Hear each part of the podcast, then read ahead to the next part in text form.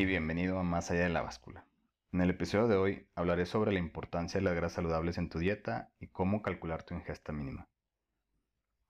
Después de calcular tus macros de proteína, el siguiente macro que me gusta calcular son las grasas. Ya que si escucharon el episodio de cómo se pierde grasa realmente, la base es asegurar un balance hormonal.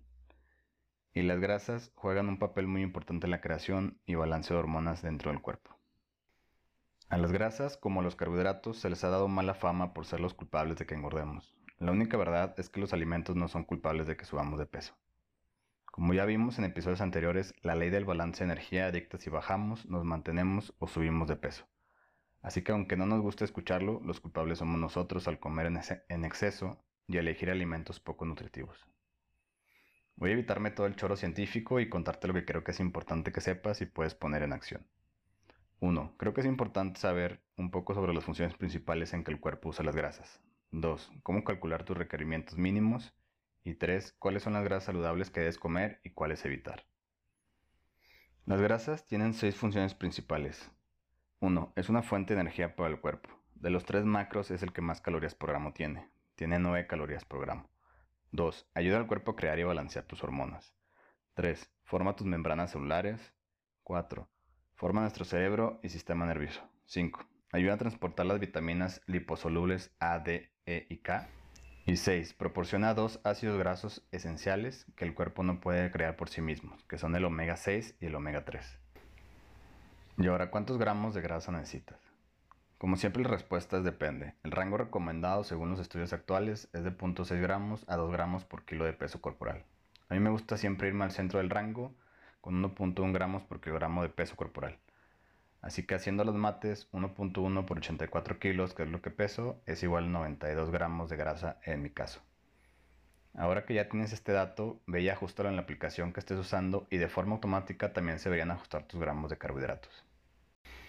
¿Qué es una grasa saludable? Hay tres tipos de grasas a las que se les pone atención, las monoinsaturadas, poliinsaturadas y saturadas.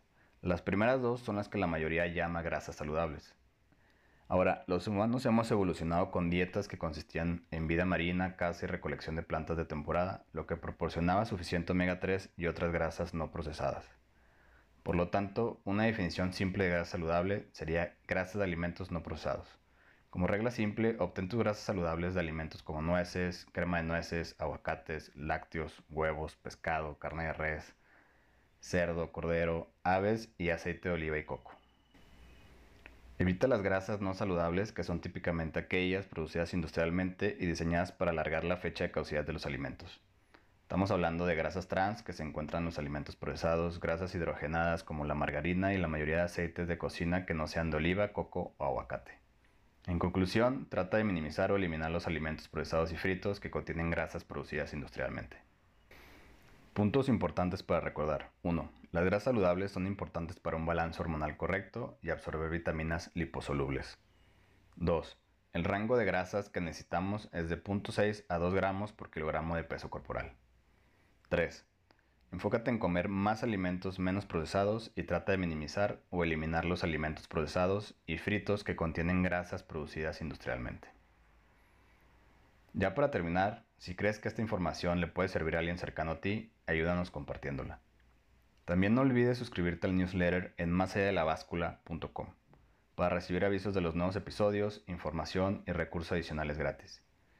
Y recuerda que si tienes alguna duda, sugerencia o pregunta, puedes escribirme directamente al Instagram Más. Gracias y nos vemos en el siguiente episodio.